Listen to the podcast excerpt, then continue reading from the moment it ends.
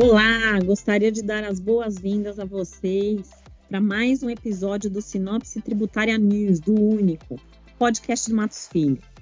No episódio de hoje, eu, Renata Correa Cubas, estou aqui com os meus sócios, Gabriela Lemos e Marcelo Cades Teodoro, para discutir um pouco, nosso bate-papo vai ser sobre os impactos da reforma tributária para o agronegócio.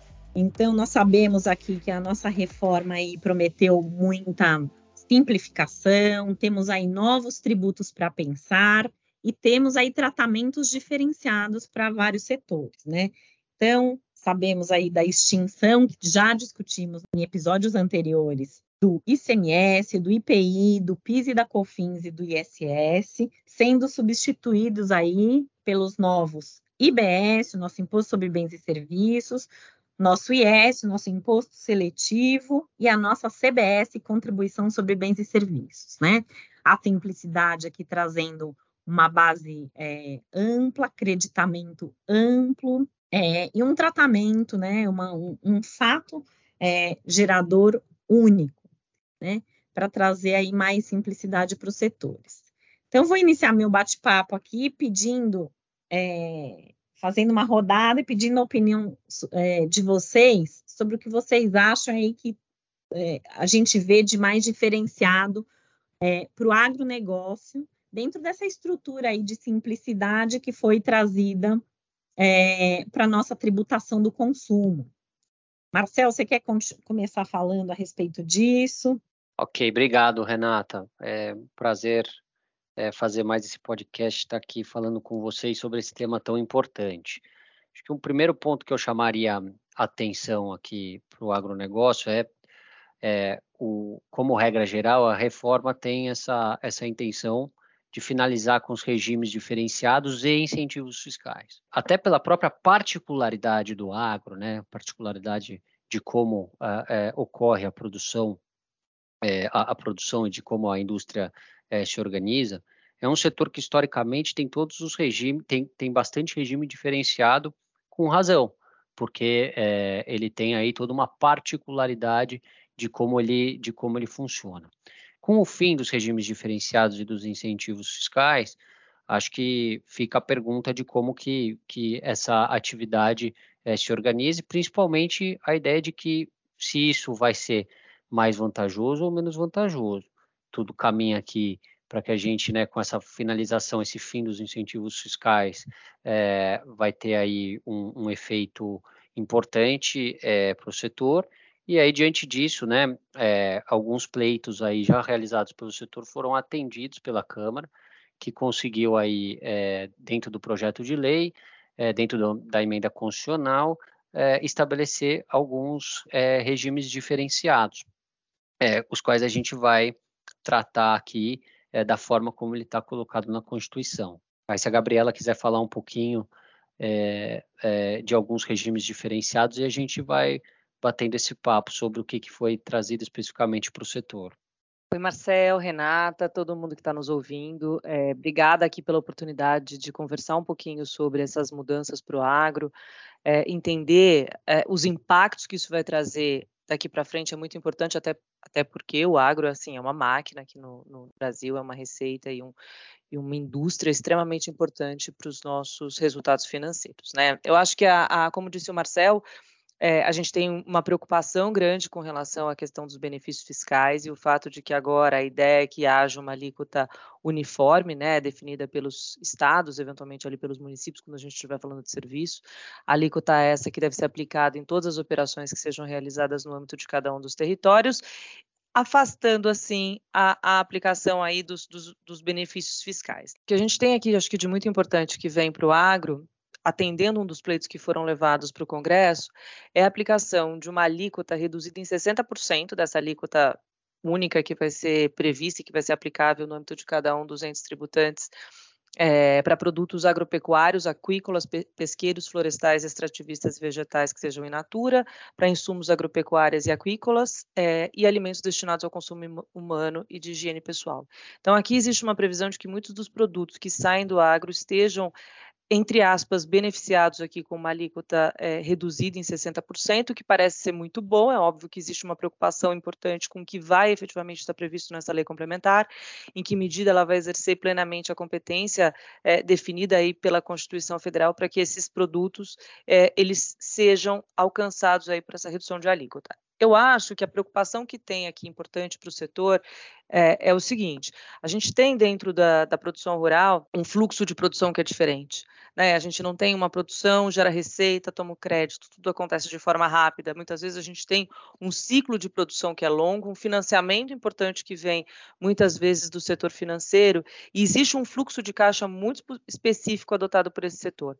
Então, a grande preocupação que eu vejo aqui é como haverá. Essa redução da alíquota, em que medida a recuperação dos créditos ela vai ser contemporânea, ou seja, em que medida efetivamente os produtores rurais, sejam eles pessoas físicas ou jurídicas, eles efetivamente vão conseguir ter acesso à não cumulatividade e recuperação dos créditos, seja numa exportação, né, exportação é essa que é a regra da Constituição Federal, é, pelo menos esse texto que está aprovado, ela está mantida para as exportações, mas, de certa forma, os créditos precisam ser recuperados. Então, é, é, a grande preocupação aqui que se tem ainda é que a teoria é, preveja aqui uma, uma proteção do setor, na prática seja efetivamente possível atingir essa não cumulatividade adequada e essa é, tributação, entre aspas, beneficiada.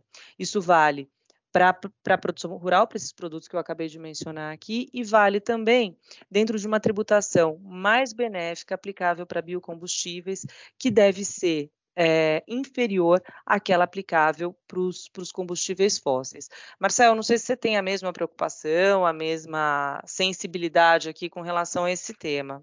É, a gente costuma dizer, né, sem sem não cumulatividade plena, não existe reforma. Né? Eu acho que esse é um dos princípios básicos da reforma e esse é importante, muito importante para o setor que funciona hoje, né? Se a gente pegar como ele funciona hoje, a gente tem muitas previsões, inclusive de diferimento de CMS, justamente por conta da particularidade é, desse ciclo, desse ciclo é, é produtivo, né?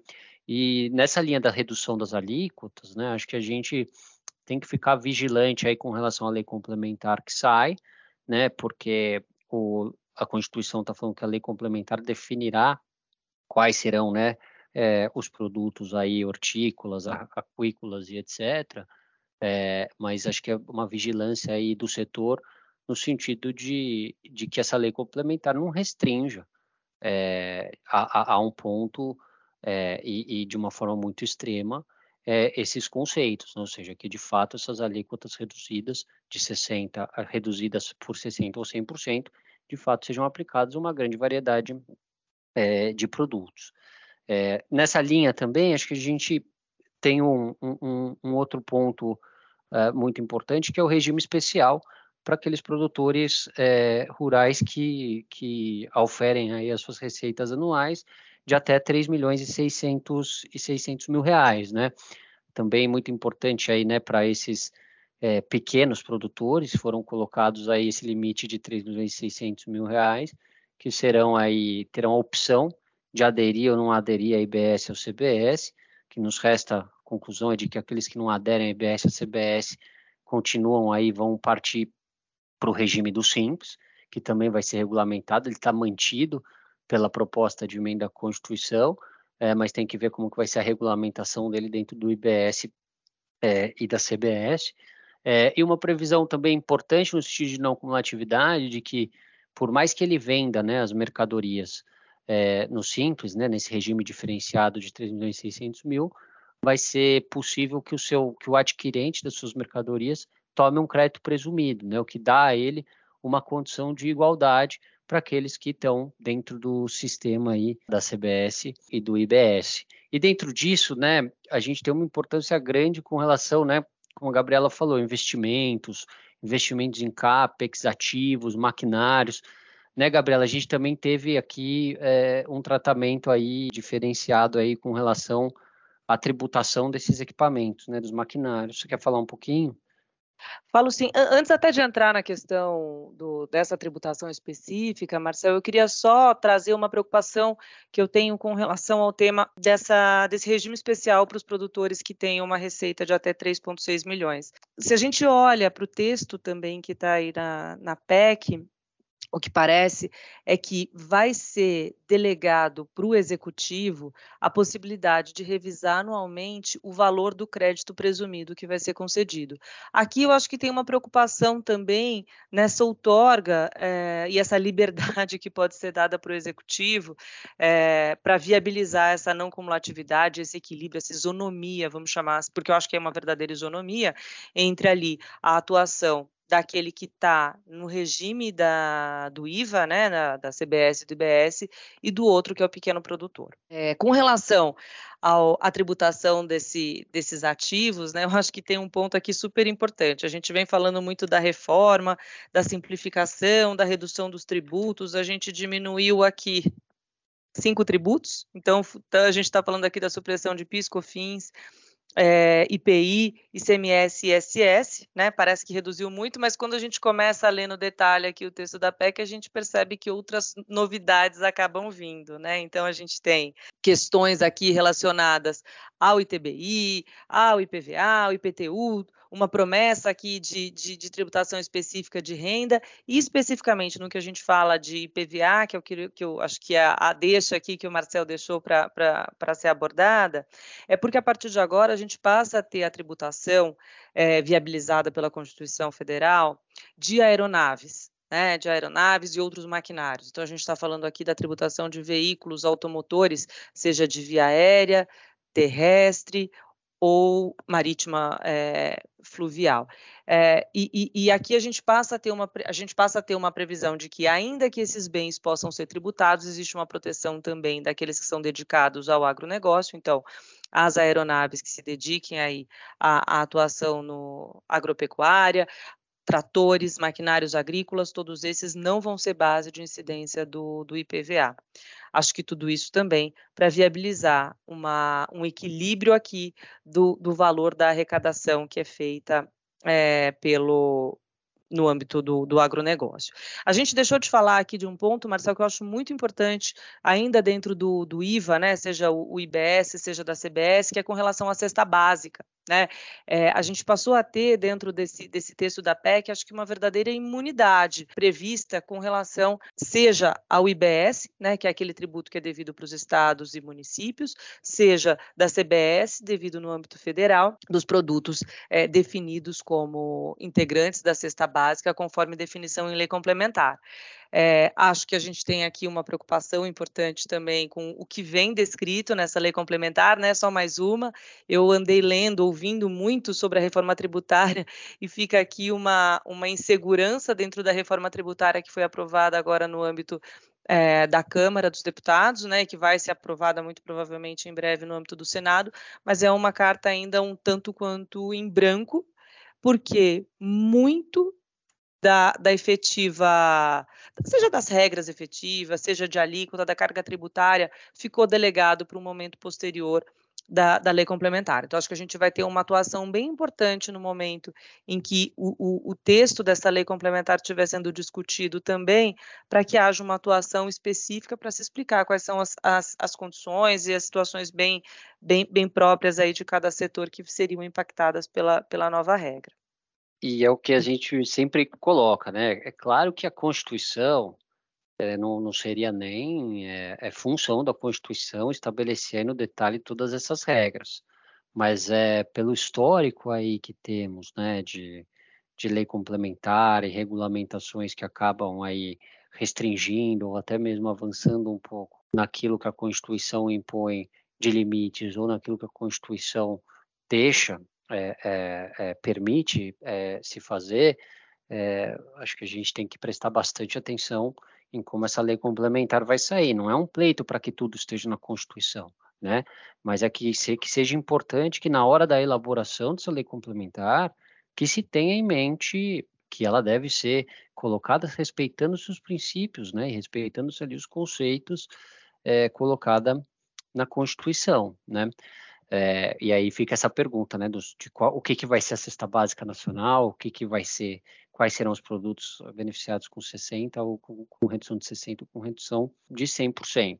Que a gente tem uma certeza aqui de várias exceções, né? Esse setor comportará.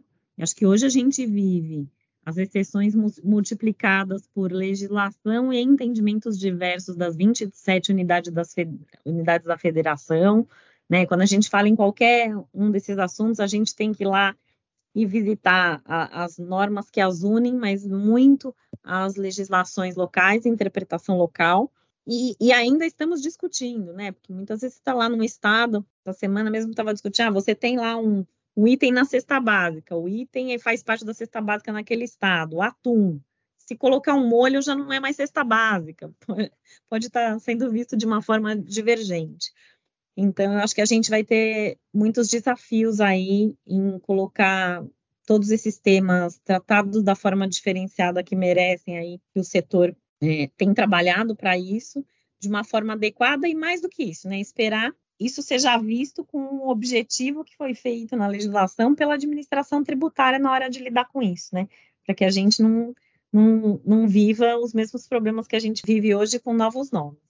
Tem outros dois pontos aqui, e eu não sei, saindo um pouquinho aqui do IVA, né, IBS barra CBS, que eu acho que são importantes também para o agro e que estão previstos na PEC.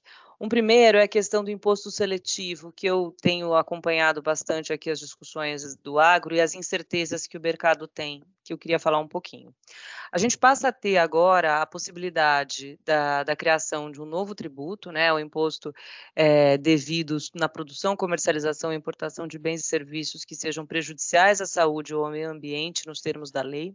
Esse imposto ele não vai poder ser cumulativo com IPI, acho que isso vem também de forma bem clara dentro da legislação, e tem um propósito específico uh, de identificar os produtos que haja uma, um interesse em desestimular o consumo. A preocupação que muitas vezes eu vejo é, e que eu já ouvi aí de, olhando para a indústria do agronegócio é relacionada à possibilidade de se criar esse, esse tributo, esse imposto sobre defensivos agrícolas, né, dentro dessa preocupação do que faz, é, pode ou não fazer mal à saúde, e também os alimentos ultraprocessados ou com excesso de açúcar. O que eu tenho aqui de percepção é que não deveria ter essa tributação, esse imposto seletivo sobre esses itens, muito pautados na regra que a gente falou agora há pouco, da, da redução de alíquota de 60%. O dispositivo que traz a previsão na Constituição de que é, a gente vai ter um regime especial com redução de 60% dessa alíquota básica para os produtos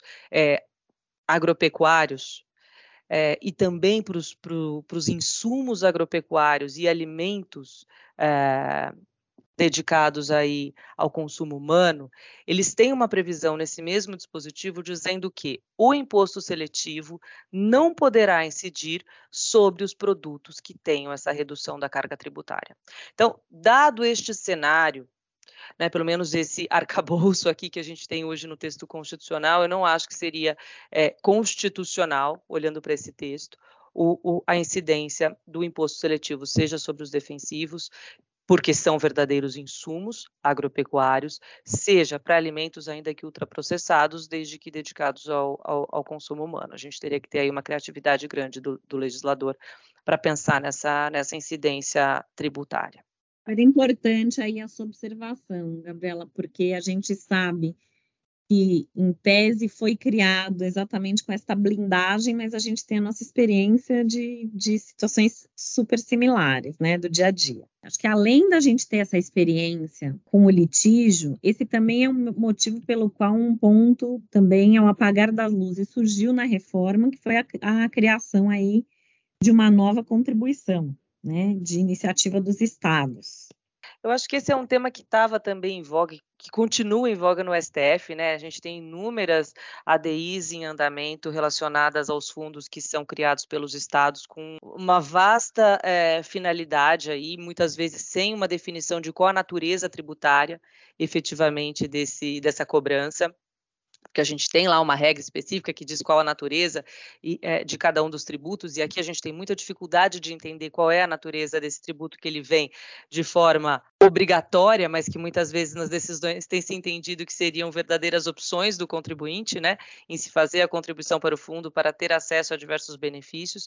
Eu acho que o que a gente tem aqui nesse artigo 20, que foi inserido, como a Renata disse, no apagar das luzes aí no, na PEC, é uma tentativa de constitucionalizar. Acho que a gente ganha um reforço argumentativo aqui para dizer o que estava sendo exigido antes não era constitucional, tanto que precisou dessa, dessa autorização constitucional para que esses fundos sejam efetivamente criados. E, para mim, ele gera uma disparidade com a regra do benefício fiscal. Né? Por quê? Porque a, a regra é que esses, esses fundos eles vão poder ser cobrados, essas contribuições para esses fundos estaduais para obras de infraestrutura e habitação vão poder ser cobradas até 2043 como condição para diferimento, regime especial, tratamento diferenciado aí de alguns benefícios existentes até é, abril agora de, de 23, mas esses benefícios, o ICMS, na verdade, vai ser extinto pela regra em 2033. Então você tem 10 anos pela frente de ICMS, de um benefício, mas em contrapartida existe a necessidade ou a previsão de que o fundo vai ter que ser custeado nos próximos 20 anos. Não sei qual é a visão sua, Marcel, você acha que isso é um problema? É, é a criação de um novo tributo, né? É, na contramão, vez, né? Acho que a criação mais... de um novo tributo na contramão dos princípios da reforma, porque em tese a gente está unificando para que ninguém possa ter iniciativa a, além daquilo que está definido para IBS e CBS. Então, muitas das exceções colocadas já foram é, mal vistas e têm sido alvo de crítica, e acho que essa contribuição é alvo de maior, maior crítica que a gente podia ter. Não sei se o Marcel está de acordo aqui. Mas... Quando se fala em simplificação e numa maior coerência do sistema tributário, né? Esse é um artigo que não poderia estar tá aqui, né? Porque ele não simplifica e ele é incoerente, como a própria Gabriela uhum. falou. Uhum. Eu tento dar uma natureza de que esse fundo está condicionado à utilização de um diferimento, de um incentivo fiscal, só que os incentivos fiscais acabam no final de 2032. Então, para que que eu preciso disso até 2043? Então, além dele dele dele dele complicar porque cria mais um, um tributo, ele é completamente incoerente. E isso sem falar que ele retira a não cumulatividade que é almejada pela hum. reforma, né? Tá aí mais um fundo que é, que é, que, é, cumulativo. E aí a gente fala muito de simplificação, né? Porque foram suprimidos cinco tributos: PIS, COFINS, ICMS, IPI, é, IPI e o ISS. Mas na prática foram criados quatro, que a gente tem essa contribuição dos fundos, a CBS, o IBS e o imposto seletivo. Que, então, assim, não sei se a gente teve uma redução assim tão grande da sopa de letrinhas que a gente tem que enfrentar aí no mundo tributário. Acho que a gente vai ter é o nosso desafio de, de eu sempre digo, a gente tem a esperança, né, de ter tudo mais enxuto, limpo e transparente num futuro, conforme o texto que for aprovado aí para o Senado, mas a gente tem sempre um medo de ter velhos problemas com nomes novos, né? Acho que esse é o nosso grande receio.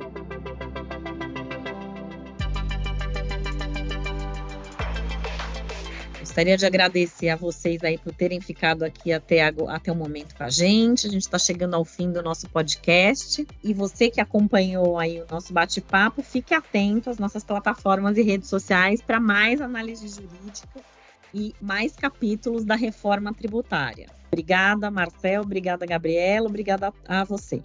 Eu que agradeço.